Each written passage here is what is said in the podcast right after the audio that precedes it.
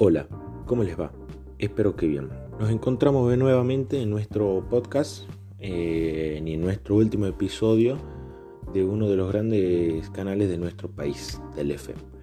En el anterior capítulo le hablamos de Telefe en el país, así que en este último nos toca de Telefe en el mundo. Así que comencemos. Telefe en el mundo.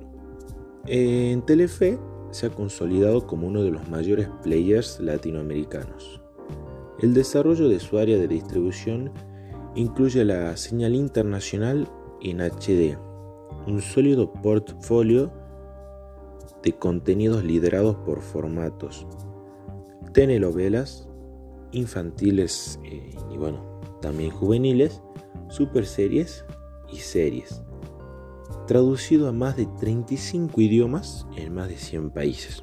O sea, como para que tengan una idea de la, de la gran magnitud que tiene Telefe en el mundo. y completando el catálogo, los contenidos generados por coproducciones y alianzas.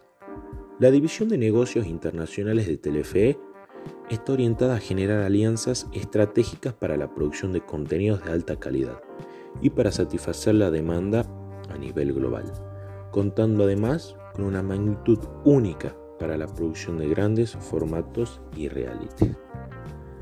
Este, los números que hablan, es decir, los datos que yo voy a citar en este momento, eh, son sacados y comprobados por diversas fuentes de información. Este, más que nada para que esta información eh, sea verdadera y no falsa. 70% de producción propia, 5.100 horas de contenidos propios al año, 12.000 metros cuadrados de capacidad de producción y cuatro grandes centros productores. La calidad es una de las principales metas, este, por lo tanto, de este canal que se ha desarrollado en nuestro país durante varios años. Este Telefe es creador de grandes historias, de ideas frescas y de momentos únicos.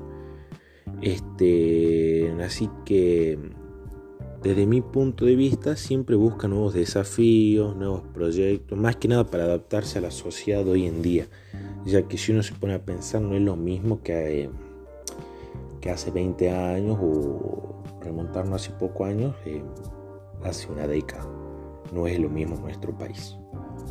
Así que bueno, esto ha sido el último episodio de nuestro podcast. Espero les haya gustado y que se encuentren bien. Les mando un saludo y espero reencontrarnos nuevamente. Saludos.